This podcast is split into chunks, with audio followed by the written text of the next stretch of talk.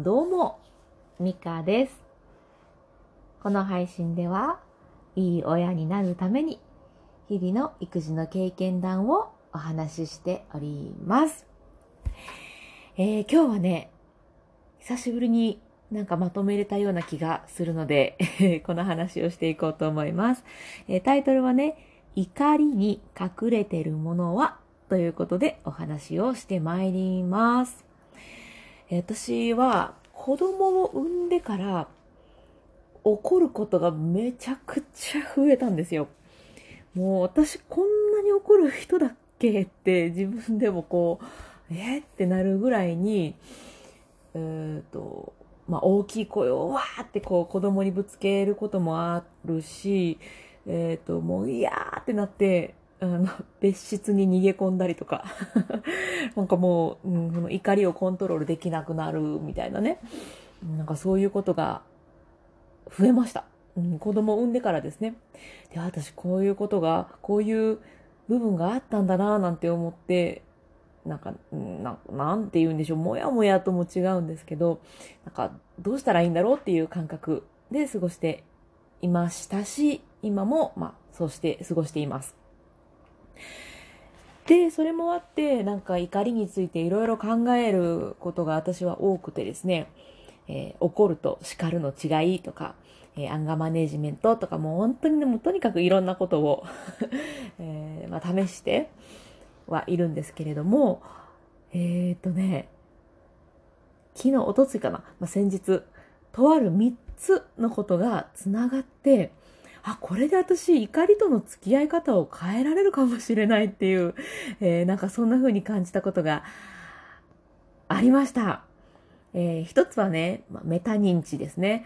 えーまあ、メタ認知って、なんかちゃんとしたことは私理解してないと思うんですけど、まあ、私的には事実と感情を分けて捉えて、で、ちょっとこう、客観的に上から見る、上から見るっていうか、まあ、なんか離れたところから見るっていうのが、メタ認知っていうことなんじゃないかなって、なんかなんとなくぼんやり、えー理解してます。で、私が具体的にやってることなんですけれども、えーなんかこう、イラッとするタイミングに、なんなんとか思ってしまうんですよ。こう眉、眉毛をこう潜めて、え、なんなんなんなんその言い方とかね。思った時に、その時に、クールな自分をちょっと発動するんです。まあ、あんまり私の中にクールっていうのは存在しないので、どっちかといえば発動というよりは、うん演じているっていう感じですけれども、クールな部分があんまりないのでね。えーで、まあ、どういうことかっていうと、怒りをこうぶつけられると、こっちもイラッとしてしまいません？なんかちょっと怒ってる人が周りにいると、え、え、なんなん？ってこっちも思っちゃうみたいなね。なので、ここで、相手の感情は相手のもの。私の感情とは別。みたいな感じで、クールでした今。ちゃんとクールだったかな？クールじゃねえ。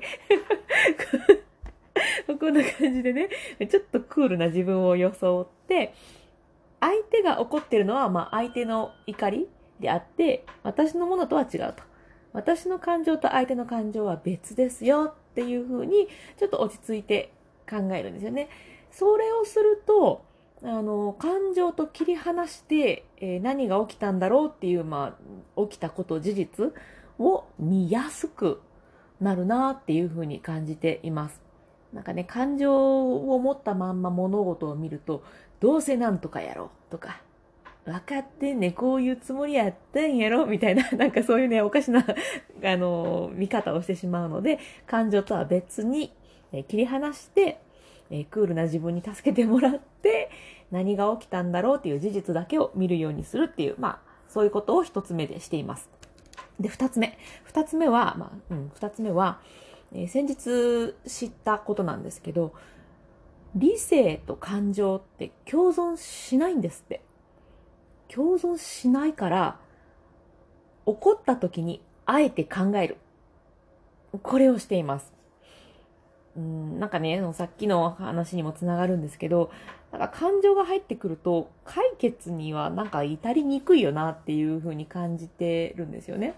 で、さらに、あの、解決しないもんだから、また同じことがこう繰り返されて、またイライラしてっていう、こう、負のループに入ってしまうんじゃないかなっていうふうに思っているんですよ。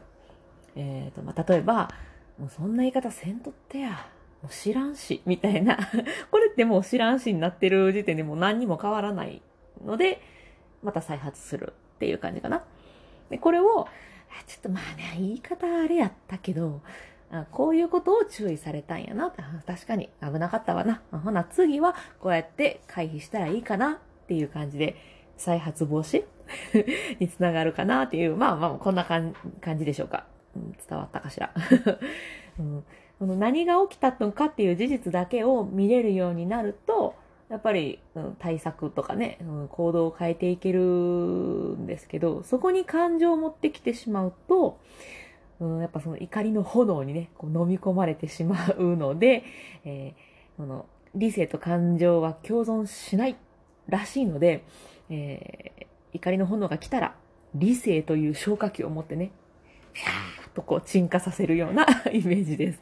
そうなので、まあ、あえて考えるってことですね。なんかイラッとしたら、あえて考える。うん。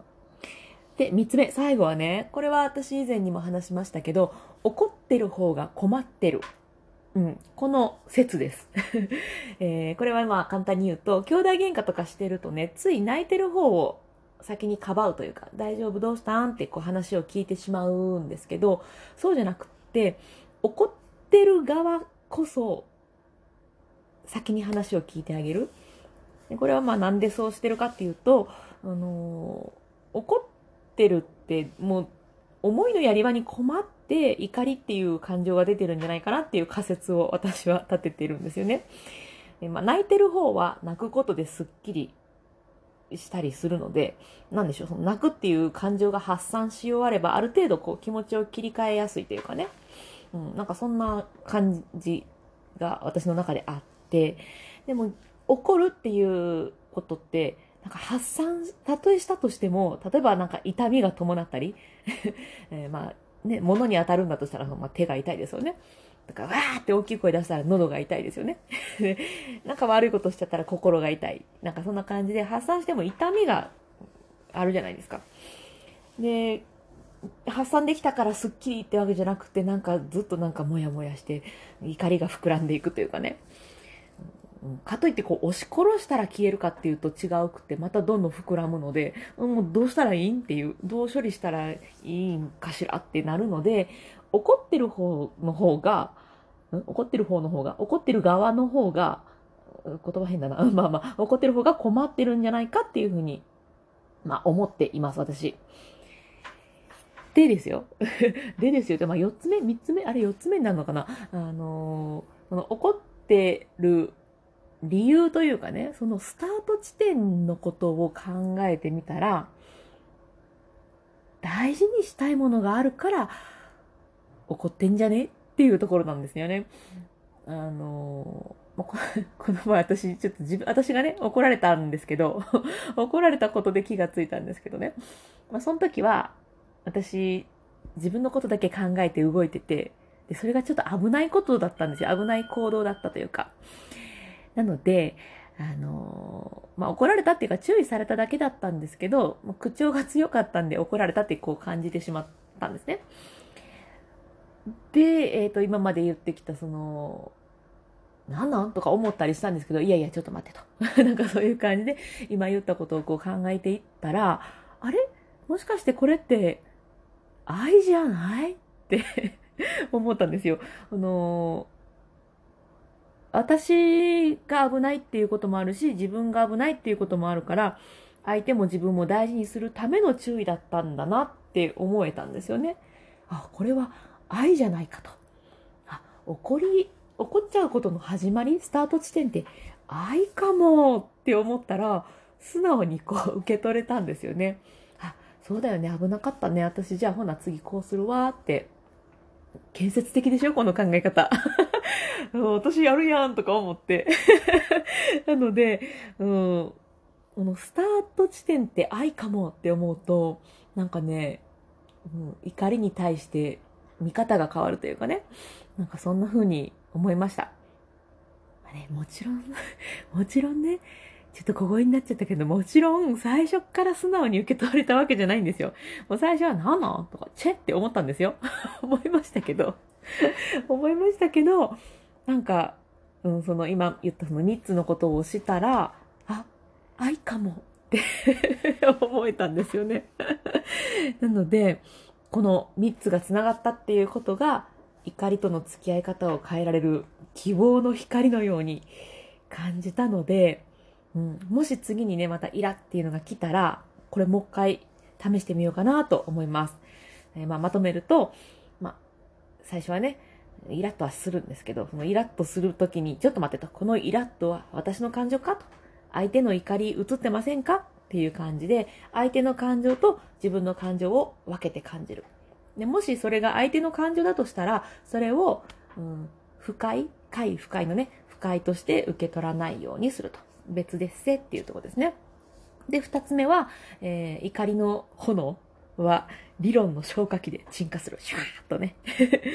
あの、あれ？なんで怒ってるんやろっていう、なんでだろうっていうのは、理論への入り口かと。消火器を持つ入り口かっていう感じで、うん、考えると。で、三つ目は、えっ、ー、と、あ、これどっちになるんだろう。うん。怒ってる方が困ってるんじゃないかって考えるのか、スタートが愛じゃないって考えるのか、まあ、どっちかな。えー、うん、まあ、どっちかですわ。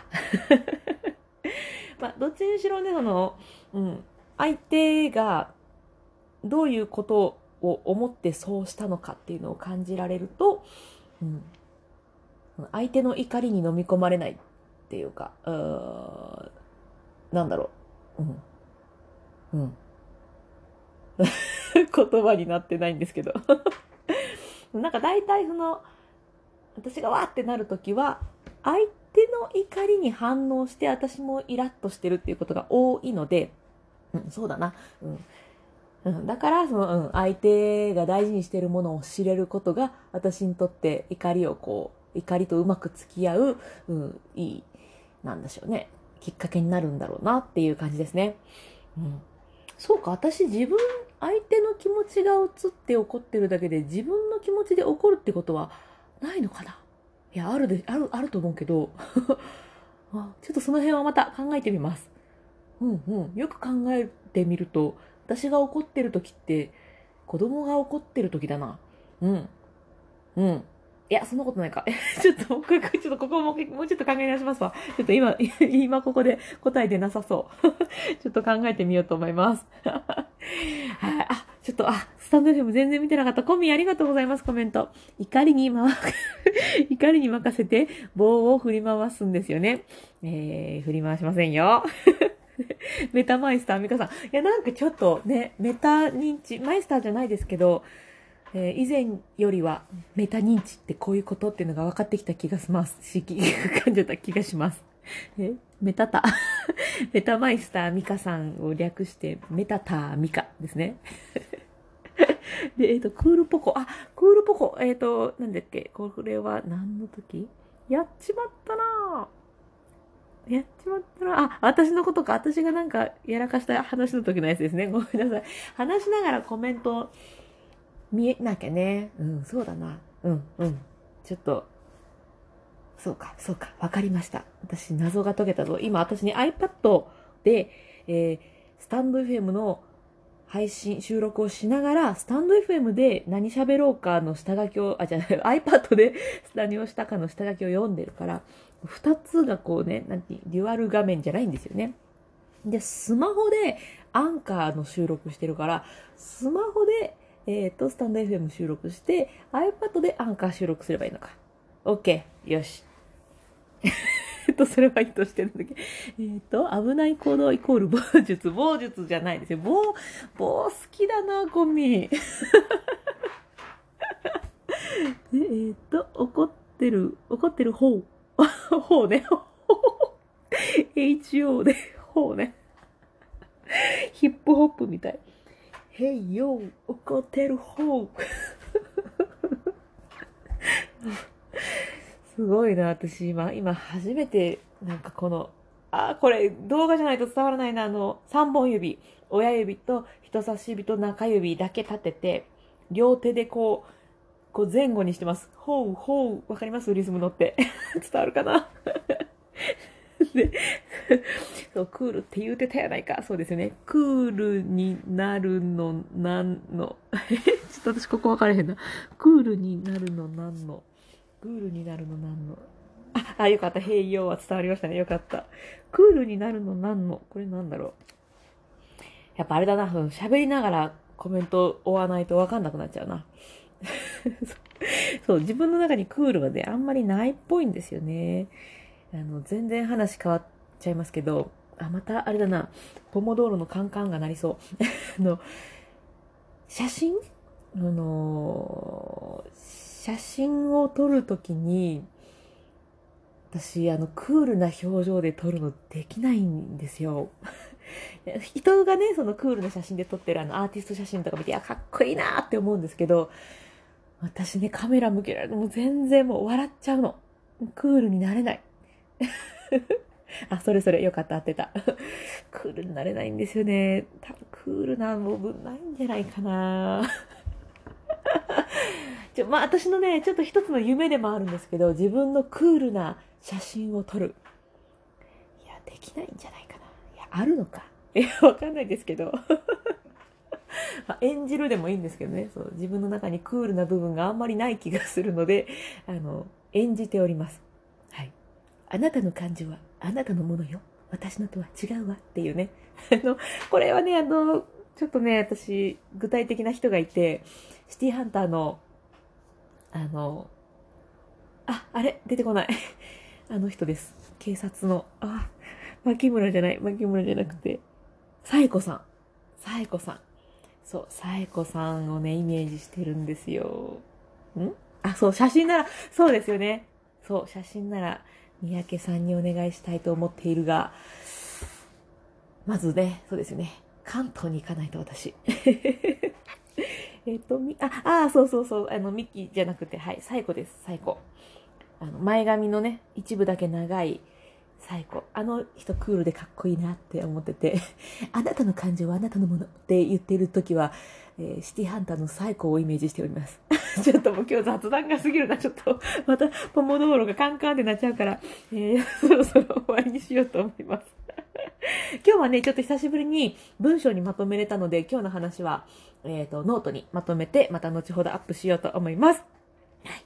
えっと、こんな感じで、日々あれこれ、えー、考えて、これは効果あった、これは効果なかったとか、いろいろやっておりますので、えっ、ー、と、そんなことをね、こう、コミュニティに書いてます。育児のコミュニティで、えっ、ー、と、Facebook で経験談プレゼントって検索したら出てきますし、私のプロフィールにも、えー、リンクを貼っておりますので、よかったら覗きに来てください。えっ、ー、と、まあ、うん、一番話しているのはここの、うん、音声配信なんですけど、うん、文章に短くまとめれたときは、えー、そこにも書いてますし、私以外のね、えっ、ー、と、参加してくださってる皆さんの、えー、経験談も見れるようになってますので、えー、はい。めっちゃいいとこです。みんないい人ばっかりでね、最高なんですよ。ぜひぜひ覗きに来てください。月一でお茶会なんかもやっております。はい。ということで、えー、後半 後半雑談してしてしまいましたが、えー、最後まで聞いてくださってありがとうございました。それでは、また